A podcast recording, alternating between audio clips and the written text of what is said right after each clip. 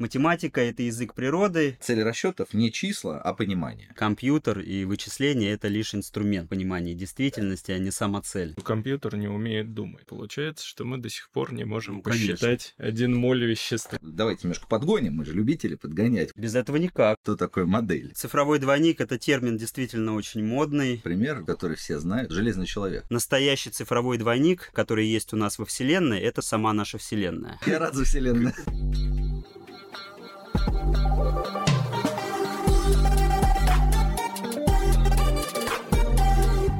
По предварительным оценкам, стоимость одного краш-теста автомобиля по данным мировых автомобильных гигантов составляет от 150 до 200 тысяч долларов, при цене экспериментальной модели автомобиля до 2 миллионов долларов. В то же время виртуальный краш-тест обходится всего в 5-7 тысяч долларов. При разработке новой модели автомобиля производители проводят 150-200 виртуальных краш-тестов и только 5-6 реальных. Количество натурных испытаний в мировом автопроме благодаря введению новых технологий уменьшилось в 30-50 раз за последние 10 лет. При этом число модельных испытаний возросло в 100-150 раз. С вами инженерный подкаст и я его ведущий Никаноров Александр. Сегодня, как вы уже могли догадаться, мы поговорим про компьютерное моделирование и вычислительный эксперимент. Обсудить, что они из себя представляют, мы пригласили заместителя директора Центра инженерно-физических расчетов и суперкомпьютерного моделирования НИЯО МИФИ Степина Евгения Викторовича, Всем привет. заместителя директора Института лазерных и плазменных технологий Рябова Павла Николаевича Всем привет. и доцентра кафедры прикладной математики Чмыхова Михаила Александровича. Здравствуйте. Давайте для начала проговорим, что такое математическое моделирование и зачем оно вообще нужно. Ой, такой комплексный процесс, на самом деле, который в себя включает довольно большое количество таких интересных стадий. И, наверное, каждая стадия предполагает большое количество интересных научных направлений. Это как бы, если говорить вот классическим определением из всех учебников, моделирование — это процесс создания модели, создания алгоритмов вычислительных, а процесс реализации этих алгоритмов в виде какого-то наукоемкого программного обеспечения, затем его реализации как бы и проверки, тестирования, ну и, соответственно, проведение вот само, самого моделирования, да, то есть замена реального эксперимента на некий виртуальный аналог. Вот, о котором вы, кстати, выступлением сказали. Да, виртуальный аналог, вычислительный эксперимент. А мы можем раскрыть более глубоко тогда этот тезис, который сформулировал Павел Николаевич. И здесь необходимо для того, чтобы в принципе понять, что такое концепция математического моделирования, обратиться к философским фундаментальным основаниям, на чем стоит эта область знаний, на чем стоит эта наука. И вот э, не в первый раз задают мне лично этот вопрос, и не в первый раз я на него отвечаю следующим образом, что перед тем, как переходить к каким-то таким наукоемким определениям, нужно обратиться к тому, что из себя представляет окружающий наш мир, в котором мы живем.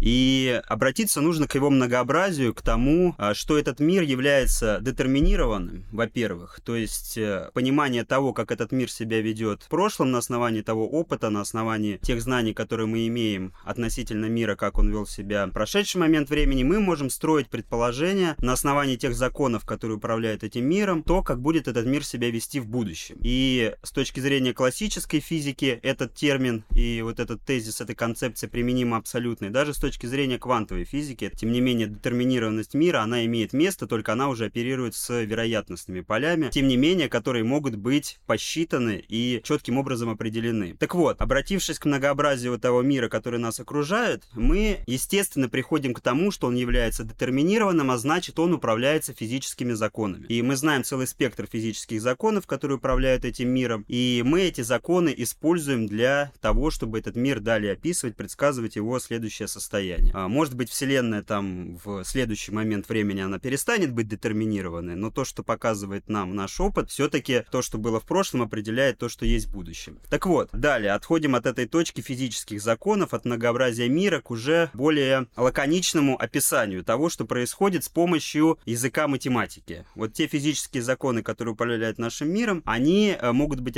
на универсальном языке. Вот Галилео Галилей, кажется, говорил, что математика — это язык природы, и... котором написана книга, ну, не, да. Да, на котором написана книга Математика Вселенной. Язык, на котором написана книга.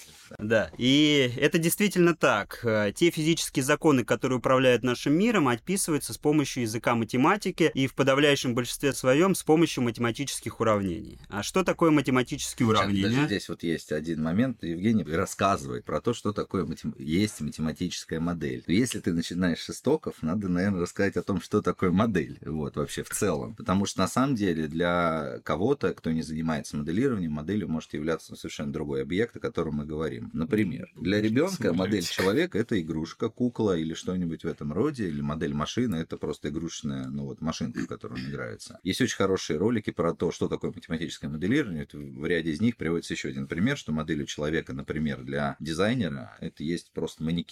Ну, трехмерное представление в виде вот какого-то объекта. А, например, для ученого, который разрабатывает лекарственное средство, моделью человека является мышка, на которой он это средство лекарственное и, собственно, пробирует. Что же такое для нас, для физиков, математиков, э, математических, вернее, модель, о которой мы говорим? Это некоторое либо трехмерное представление того объекта, о котором мы говорим, его 3D-модель. Вот, поскольку далее мы можем решать различные задачи в той геометрии, вот о которой идет речь. Либо это действительно математическая модель, то есть что-то записанное на языке математики и описывающее а, какой-то эволюцию процесса, да, то, как оно себя ведет. И, наверное, вычислительный эксперимент все-таки он в себе заключает как геометрическую модель, так и физико-математическую модель, которая я нутро и содержание этого процесса а, в себе содержит. Так вот, я все-таки закончу. Когда мы описываем а, процесс на языке математики, мы действительно формулируем физико-математическую модель этого процесса. И здесь вот благодарю Павла Николаевича за то, что дал некоторый экскурс, то, что такое модель для нас, для физиков, для инженеров, которые используют эту модель. И здесь нужно иметь в виду, что любая модель является некоторым приближением к окружающей действительности. Формулируя модель, мы преследуем несколько целей. С одной стороны, мы должны сформулировать такую модель, которая бы очень хорошо качественно и достаточно хорошо количественно бы описывала исследуемый процесс, но в то же время она была бы достаточно проста для того, чтобы к ней применить алгоритмы вычислительные, э, чтобы эту модель, собственно, посчитать и получить этот цифровой образ,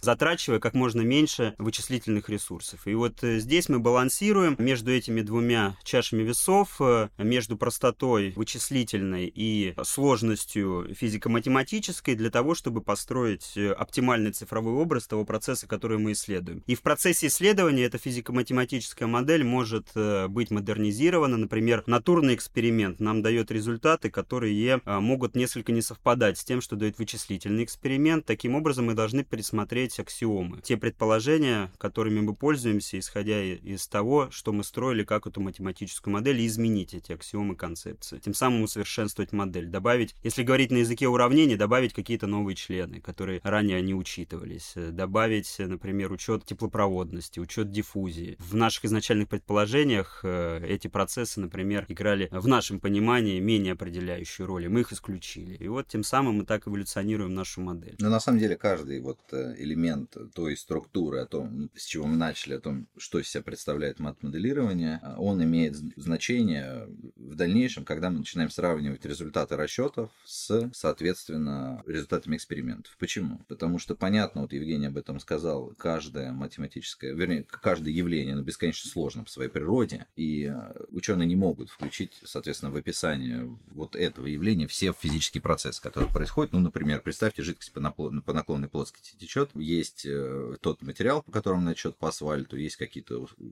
ну, физические параметры, характеризующие асфальт, например, там вязкость, там еще трение, там и так далее. Есть параметры, которые внешнюю среду, а есть бабочка, которая мимо летела. Понятно, что нам не надо учитывать, наверное, хотя не всегда, и это есть очень интересное явление, которое называется обусловленностью задач. Такой эффект бабочки, что она крылышками махнула, и у нас тут волна цунами образовалась и смыла какой-нибудь остров где-нибудь там в Тихом океане. Да, да, да. Вот. Есть тонкий момент. Ну, это первое. А второй, понятно, что мы дело имеем с вычислительной техникой и с алгоритмами различными, и, соответственно, в каждом из этих элементов, да, вот э, ячеек процесса моделирования есть некая погрешность, которая сидит и в том, как мы модель сформулировали, и в том, какой алгоритм мы почисленный предлагаем, и в том, как мы написали программу, и все это, конечно, может повлиять на итоговый результат. Поэтому тут все вместе важно, когда мы говорим про уже какой финальный этап вот этого процесса, который называется моделированием. И вычислительный эксперимент, да. Модели, о которых мы сейчас говорили, это то, что называют красивыми словами цифровой двойник, или что это такое?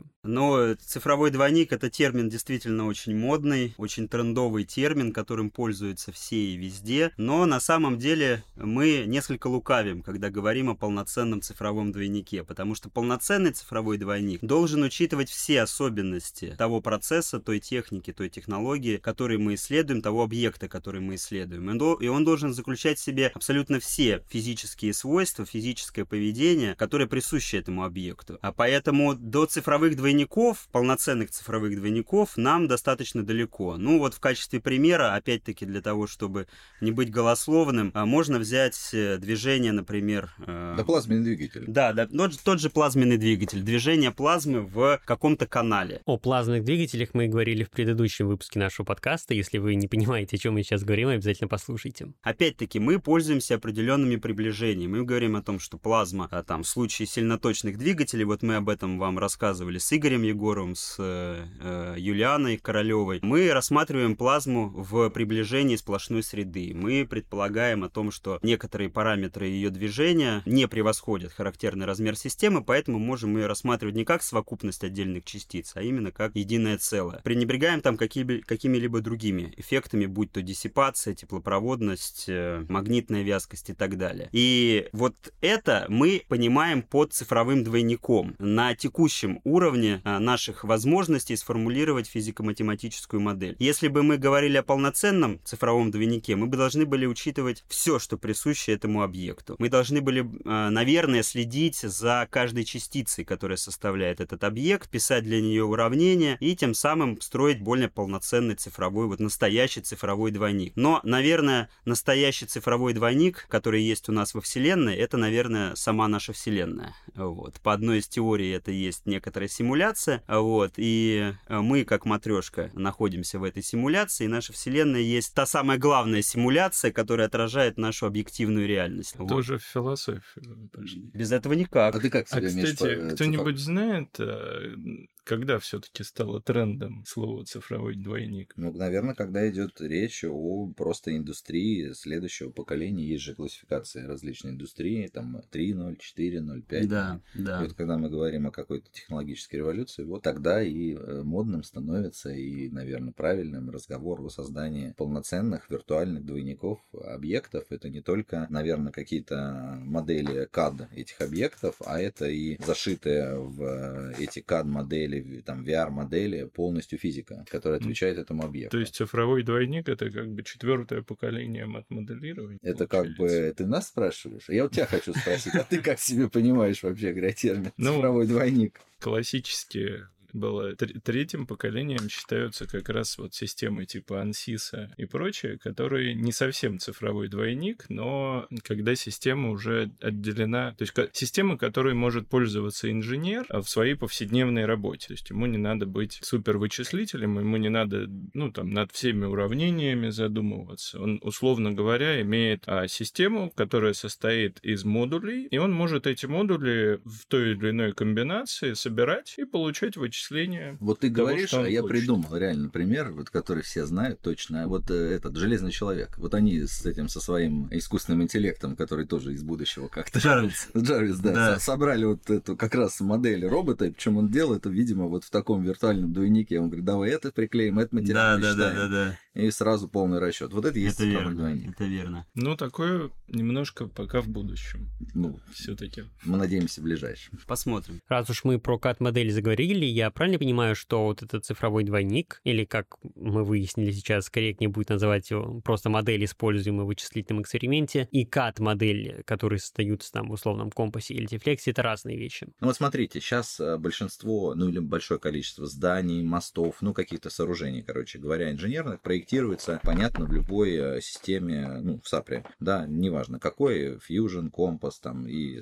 там, Flex, Autodesk, там много-много-много разных других. Вот мы получили такую виртуальную, визуальную, трехмерную модельку объекта. Дальше мы с этой моделькой... Геометрическую. Геометрическую, модель, да. да. В, во многих эти, из этих систем есть блоки, которые позволяют оценить, как будут себя вести эти конструкции при различного рода нагружениях. Да. да. Соответственно... Но это уже получается подключение модуля математического да моделирования. Да. И мы соединяем да. геометрию с уже тем инструментарием, о котором мы вначале вот говорим, да. с инструментарием моделирования. И мы а, как бы эти две технологии, получается, связываем. Связываем друг с другом. Тем самым мы не строим 10 зданий, не строим мосты, не строим еще чего-то. Хотя на самом деле здесь есть тонкость, есть понятие масштабирования, когда мы можем а, что-то сделать в, малень... в малом масштабе, а, поэтому, а потом, поскольку законы природы устроены так, что это дело может быть масштабировано на большие без потери каких-то там физических других свойств. Короче говоря, мы можем, грубо говоря, вот как вы начали, не э, угробить 50 реальных моделей машинок, а угробить да. всего 5, а все остальное провести вот в рамках да.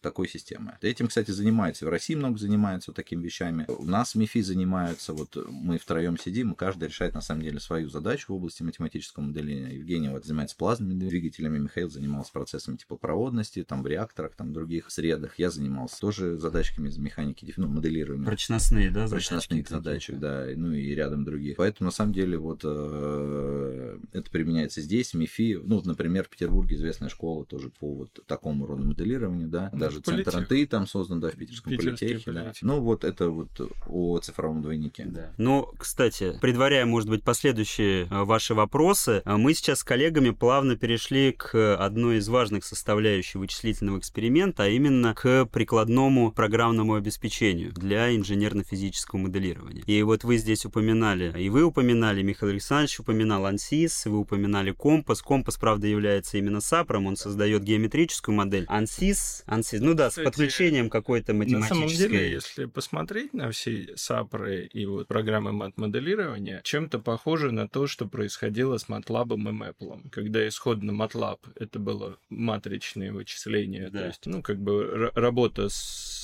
полями условно-векторными, то есть матрицы, тензоры, составляющие. А Maple это была аналитическая да. алгебра. Система, Но, тем не да, менее, алгебра, да. при развитии Maple появились модули, позволяющие делать численные расчеты, а в MATLAB есть вариант подключения ядра Maple тоже для проведения аналитических расчетов, не вылезая из MATLAB. Ну да, это перетекание функционала из одной системы То же самое, это принципе, понятная бизнес-стратегия, потому что если есть удобный инструмент инструменты, которые включают в себя больше да, возможностей, да. понятно, что на рынке да. конкурировать с ними проблематично. Да, да вот продолжая все-таки тему прикладного программного обеспечения, в настоящее время на рынке и на отечественном рынке, и на зарубежном рынке есть целая серия а, продуктов прикладного программного обеспечения для проведения инженерно-физического моделирования для реализации вычислительного эксперимента. И чем особенно это прикладное программное обеспечение? Ну, во-первых, это непростая программулина, где у вас есть там несколько разделов вставка, копирование и форматирование текста, это достаточно серьезное, высоконаучное оборудование, цифровое оборудование, с помощью которого вы можете проводить вычислительный эксперимент. Так с нахрапу разобраться э, в конкретном прикладном программном пакете не получится. В этом пакете на самом деле заключена работа многочисленных научных групп, многочисленных групп исследователей, которые тем или иным образом занимаются математическим моделированием. В этих программных комплексах заключена целая серия математических моделей, моделей. Заключена целая серия вычислительных алгоритмов, которые применяются для расчета той или иной задачи математического моделирования. Подключается модуль визуализации, который на основании числовых данных, которые выходят из числового эксперимента, дают э, понятную, интерпретируемую инженерами и физиками картину того, как бы вел себя процесс в реальности. И вот среди э, примеров э, можно выделить следующие. На зарубежном рынке это, наверное, в первую очередь программный пакет ANSYS, СИС. Ну, Комсол еще. Комсол, да, а, это коммерческие продукты. Из свободно распространяемых пакетов это OpenFOAM. Да, кстати говоря, есть и свободно распространяемые пакеты, есть и коммерческие, которые нужно покупать со своей лицензионной политикой тоже. На отечественном рынке можно выделить следующее. Главным образом, наверное, это программный пакет Logos разработки Федерального ядерного центра э, в НИЕФ, который находится в Сарове. С начала 2000-х годов этот пакет разрабатывается меняется, и до поры до времени он был в несколько замкнутом таком виде, но вот сейчас он, что называется, вылупляется из скорлупы и выходит на рынок промышленности, на отечественный рынок высокотехнологичной продукции. Есть только один момент, который вот хочется прям подчеркнуть. Ричард Хэммин, это известный довольно математик, э, который внес, ну, такой существенный вклад в теорию информации, и сейчас дается медаль, вот, э, одноименная по, соответственно, людям, которые, ну, какие-то достижения в области вот, математики там сделали. И он говорил, что вот я даже себе записал, чтобы не забыть, и прям четко сформулировать. Цель расчетов не числа, а понимание. И поэтому, когда, и я, наверное, обращаюсь вот тем, к, тем, к тем, кто нас слушает, что, конечно, важно уметь пользоваться всем этим софтом, оно очень важное, оно и называется инженерное. То есть так, чтобы не углубляться особо в детали, но здесь есть очень тонкий лукавый момент, поскольку мы должны, конечно, понимать, что происходит внутри этих черных ящиков. Да. Вот, и для этого и на 97-й кафедре, и в институте, там, на 31-й кафедре, на любой другой кафедре, в, там, в институте, в, ми, в университете МИФИ, мы э, с ребятами изучаем курсы вычислительной математики, мы изучаем алгоритмы, чтобы просто все понимали, что же там внутри. Потому что понятно, что все это делают умные люди, Да. но чтобы это все интерпретировать, полученные результаты, моделирование и так далее, надо обладать вот тем, тем пониманием, о котором говорит Хейминг. Вот. Ну, у нас же есть поговорка, что компьютер не умеет думать. Да. То есть он может вычислять по Да. алгоритму. Но если вы где-то или выбрали не тот алгоритм, или выбрали ну, какие-то не те граничные условия, начальные условия, он выдаст какие-то цифры. Да. если вы будете этому слепо верить, то ничего не получится. Поэтому мы за понимание.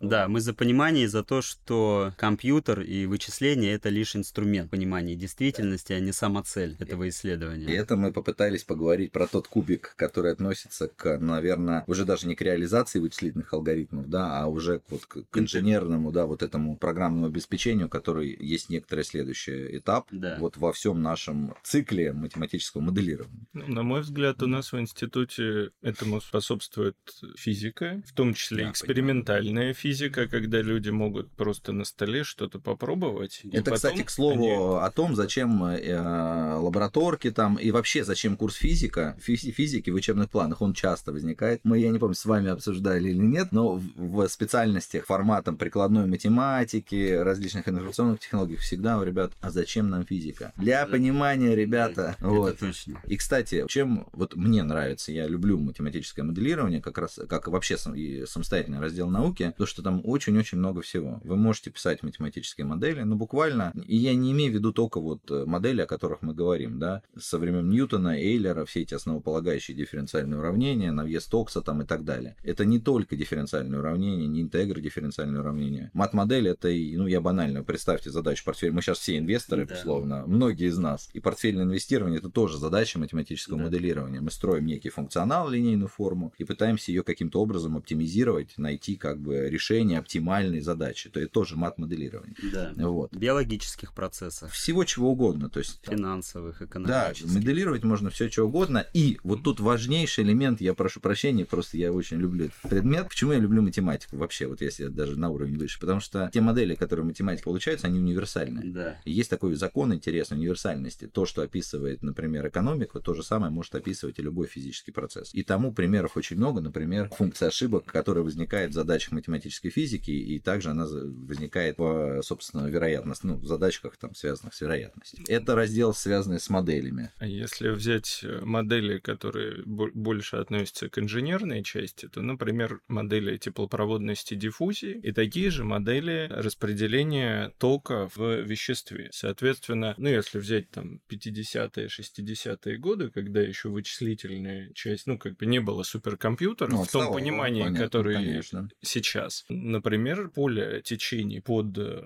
плотинами при строительстве каналов, при строительстве вот огромных ГЭС а моделировали, в частности, на медных пластинах просто той же формы, измеряя потенциалы. Получали эквипотенциальные поверхности, и из этого строили поле течения, как это будет фильтроваться под Да. плотиной. Вот, соответственно, это модели, то есть вы можете писать модели. Дальше, для того, чтобы все это дело как-то вот э, промоделировать, вот раньше, давно-давно, основным инструментом познания мира был теория и эксперимент. Мы делали что-то, мыслили, школы мыслителей, философов, строили какие-то вот модели. Дальше мы могли проводить какие-то простенькие эксперименты. А сейчас нам, на, ну, как бы условно на выручку приходит такой третий способ познания мира, это моделирование, вот, вычислительное, то есть число. Да. Соответственно, мы разрабатываем алгоритмы. И алгоритмы могут быть абсолютно разные. Оптимизационные, вычислительные, например, э, я не знаю, ну, любые алгоритмы, которые можно реализовать на компьютере в виде программы. Ну, мы, конечно, должны понимать, что эти алгоритмы должны быть реализуемы. То есть выполнимы за адекватное время. Вот. Наверное, все, кто интересовался компьютерами, помнят там про закон Муру, когда удваивалась мощность процессоров, там удваивается количество оперативной памяти. На самом деле для, в моделировании этот закон тоже выполняется, и есть статья, где приводится график для расчета ну, обтекания машинок, ну, в частности, о болидах Формулы-1. И вот, собственно, там с 80-х где-то годов до текущего времени показано, как удваивалось количество элементов расчета. А, вот.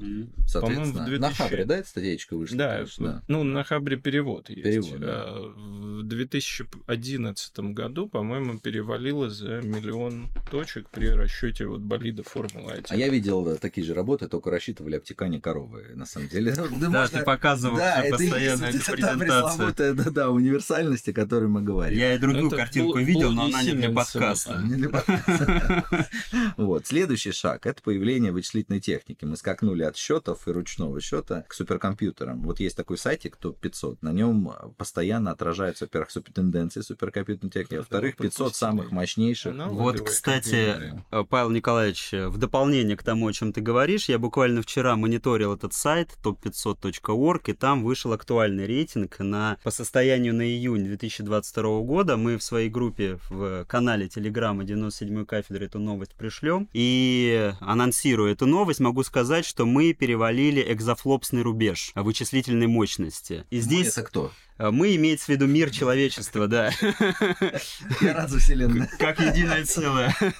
Здесь справедливо, да, возникает вопрос о том, что такое вообще флопсы, что такое экзофлопсы, потому что сейчас это звучит э, несколько непонятно непосвященному слушателю. Вот Павел э, начал говорить о том, что да, пришел на помощь вычислительный инструмент, суперкомпьютер. Вообще, строго говоря, суперкомпьютером может называться только то вычислительное устройство, которое попадает в рейтинг топ-500 орг. И если мы говорим о наших мифишных суперкомпьютерах, они на самом деле по строгому определению суперкомпьютерами не, не являются. Они являются высокопроизводительными вычислительными кластерами. Вот так вот их корректнее называть. Так вот, э, э, любой суперкомпьютер имеет определенную мощность. А суперкомпьютер, его первостепенное назначение, это все-таки обработка числовой информации и вычисление с помощью чисел с плавающей запятой. Так вот, один флоп — это количество операций, которые совершает компьютер с числом с плавающей запятой за единицу времени. И экзофлопс — это мощность компьютера, равная 10 в экзо, это 10 в 15, 10 в 18, по-моему, 10 в 18. В общем, сейчас современные суперкомпьютеры обладают мощностью, соизмеримую с 10 в 18 операций с плавающей, с числами с плавающей запятой в секунду. С другой стороны, если сравнить с числом Авогадро, получается, что мы до сих пор не можем Ну, конечно. посчитать один моль вещества. Конечно, кстати, Если учтем кстати. абсолютно все. Кстати, и это как раз к вопросу о движении к полноценному цифровому двойнику. Для того, чтобы создать полноценный цифровой двойник, нужны огромные вычислительные мощности. И Михаил Александрович правильно говорит, число Авогадро 1023 в одном моле вещества атомов. Для того, чтобы смоделировать вот движение, взаимодействие и эволюцию этих вот 10-23, нам нужны соизмеримые компьютерные мощности. Сейчас у нас на многие порядки эти мощности ниже. И поэтому э, до цифрового двойника нам еще, ну, пока что далеко. Но я надеюсь, вот по суперкомпьютерам, прям непосредственно по технике, мы сделаем тоже отдельный инженерный подкаст, позовем ребят, которые у нас в МИФИ занимаются суперкомпьютерами. Да. На самом деле их пять, по-моему, у нас в МИФИ. Ну, короче Если не говоря, не больше. один, Их пять. если- да, не менее трех, сто процентов. Вот, если не больше, мне кажется, это будет интересно. Очень Вот, интересно, Потому что у да. всех есть возможность посчитать свои задачи вот здесь Да. у нас в МИФИ. И возвращаясь вот к тематике, соответственно, вот задача, даже задача использования суперкомпьютеров, она в себе содержит, во-первых, задачу разработки таких алгоритмов, которые на суперкомпьютерах могут быть посчитаны, потому что не все алгоритмы могут быть распараллелены. Это первое. А второе, есть и работы по тому, как оптимально ядра компьютера, даже суперкомпьютера, грузить, когда вы Да. вычисляете какую-то задачу. И даже в этой области человек может э, найти себя, поэтому это такая довольно объемлющее множество разделов математики э, наука. Вот. Ну а дальше у нас вычисления, да, и если что-то пошло не так, эксперимент не совпадает с теорией, или мы плохо что-то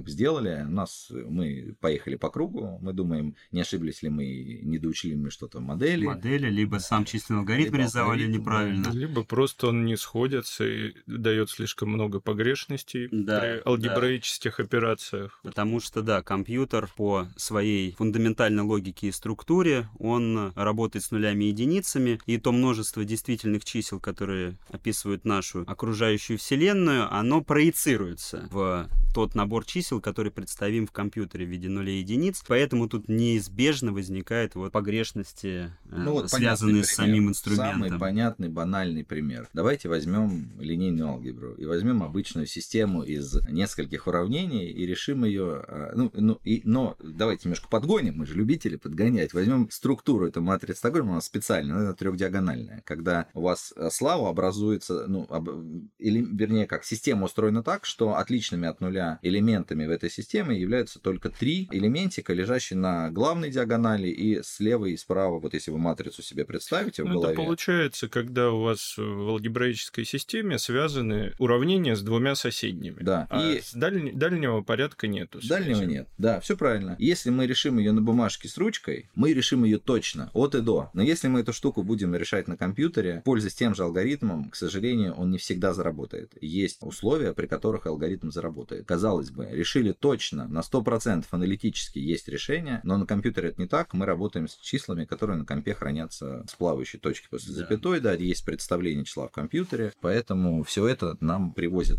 погрешности, которые влияют на итоговый вычислительный Да. результат. И мы с коллегами сейчас затронули тему, а мы ее затронули в начале, но сейчас вновь к ней вернулись, о валидности результатов, которые дает вычислительный эксперимент. И в этом смысле необходимо определить два очень важных понятия, которые присущи вообще концепции математического моделирования, численного моделирования с использованием суперкомпьютерных технологий в частности. Это верификация вычислительного эксперимента и валидация вычислительного эксперимента.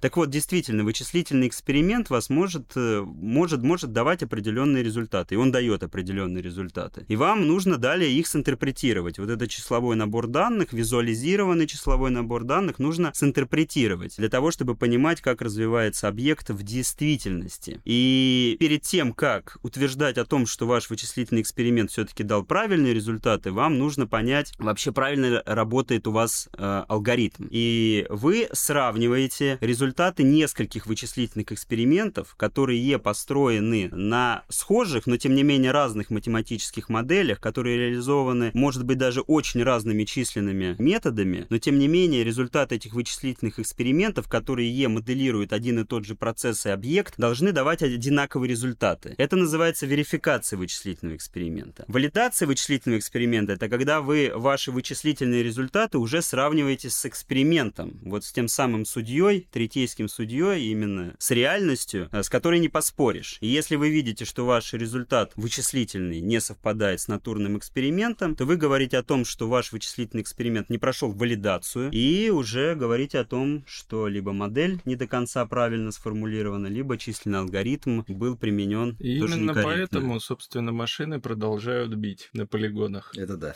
Да, именно так, да. Мне казалось, что суть вычислительного эксперимента — уйти от эксперимента реального. Но тут и много раз до этого мы говорили про то, что мы должны сверять результаты обоих типов эксперимента. А в чем же тогда смысл моделирования? Мы можем сократить количество денег, которые мы тратим на реальный На эксперимент. реальный эксперимент. Да. Ну, уйти от него.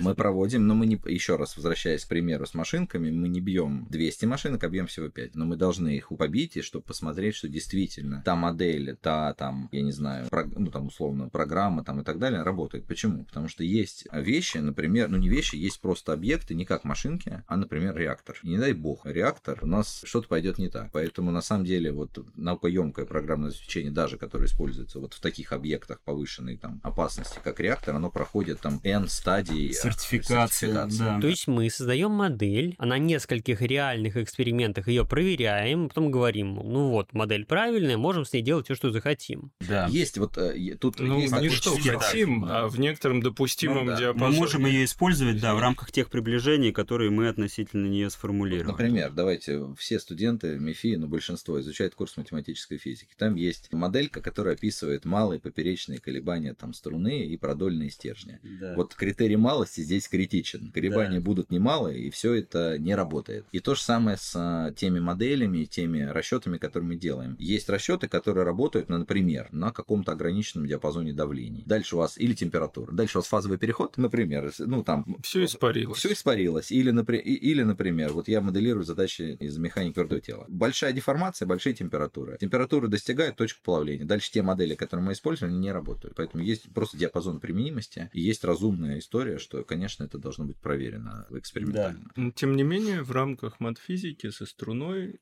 мы можем написать резонансное решение, но оно будет очень недолго действительным. Когда колебания станут больше, Да. оно начинает неправду То есть все равно мы не уходим от эксперимента. Но это, наверное, тоже к вопросу цифровых двойников. Цифровых Просто-напросто, да. да. Когда мы, наверное, когда-нибудь можем Да. уйти, то- но когда-нибудь. Не, ну, в любом случае, валидацию делают же не на финальном, ну, например, если рассчитывают прочность здания.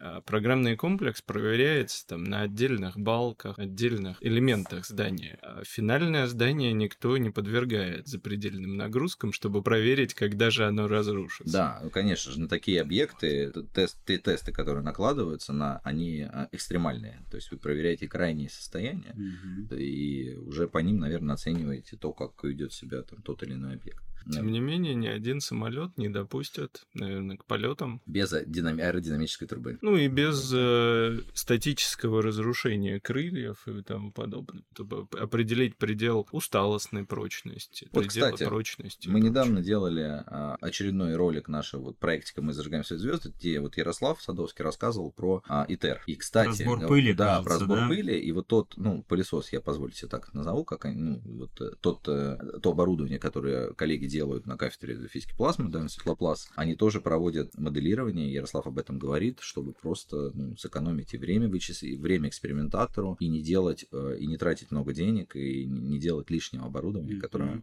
делание от которого можно ограничиться, просто проведя модели, ну, моделирование того процесса, который происходит. Даже далеко ходить за примерами не Да. надо. Кстати, Ярослав Алексеевич тоже был у нас в гостях в рамках выпуска про термоядерную энергетику и рассказывал в том числе про этот э, пылесос. Советую послушать, если еще не. И в этом смысле моделирование очень гибкий инструмент, потому что если мы создали установку и хотим в ней что-то поменять, нам нужно провести определенные манипуляции с этой установкой. Открутить гайку, завинтить гайку опять. А в модели мы просто поменяли геометрию и запустили на расчет ручками на компьютере. Дешевле, быстрее, и появляется такой примерный ответ на вопрос, а Да. надо ли эти гайки крутить. Да. Вот, или надо Да. в другом месте покрутить. Ну, вот. Если мы ответили на ваш вопрос.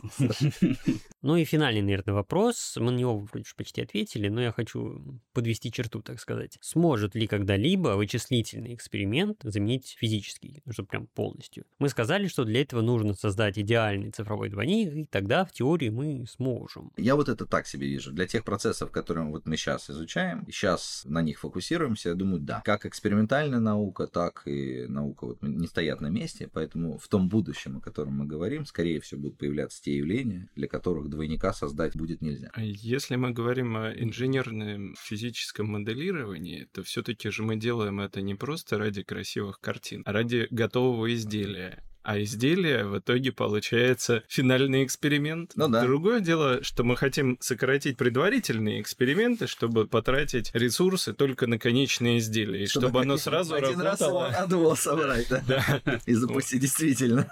Ну, Ну, а зачем нам виртуальный аналог, например, турбины, которая воду качает условно? Если, если мы же виртуальную воду не накачаем себе, поэтому надо будет турбинку собрать в любом случае. верно. В этом смысле, получается, финальный эксперимент всегда будет. Да. Методом пробы и ошибок, но в любом случае надо, конечно. А я, если позволите, в конце вновь отвечу философски так, как мы это начали. Когда мы дойдем до полноценного реального цифрового двойника, то, наверное, мы создадим, как матрешка в матрешке, вселенную внутри нашего вычислительного устройства, где такие же люди цифровые, как мы, будут сидеть за этим подкастом и думать о том, а придем ли мы вот там уже к циф- концепции цифрового двойника Нет, полноценного. Концепция экспериментов. У них все будет. Хотя да. Кстати, касательно вот э, цифрового двойника чудеса целой вселенной, я недавно слушал там что-то про матрицы, симуляции и тому подобное, возможно ли они, и их неосуществимость доказывалась тем, что информацию об этой симуляции, то есть описание предметов в ней и их поведения, нужно где-то хранить. И проблема в том, что количество необходимых для этого битов будет больше, чем существует атомов в нашей вселенной. А эта память содержится в самом совершенном квантовом компьютере, который у нас есть, это наша вселенная. Вот и все. Это тема следующего. Да. У нашего выпуска. На этом мы закончим наш сегодняшний выпуск. Напоминаю, что сегодня у нас в гостях были Евгений Викторович Степин, Павел Николаевич Рявов и Михаил Александрович Чмыхов. Слушайте нас на всех подкаст-платформах от Яндекс Музыки до Spotify. Царство ему санкционное. Ставьте нам сердечки, лайки, подписывайтесь, чтобы не пропустить наши новые выпуски. И до новых встреч. Все, всем пока. Ребята, До всем до свидания. свидания. Благодарим за внимание.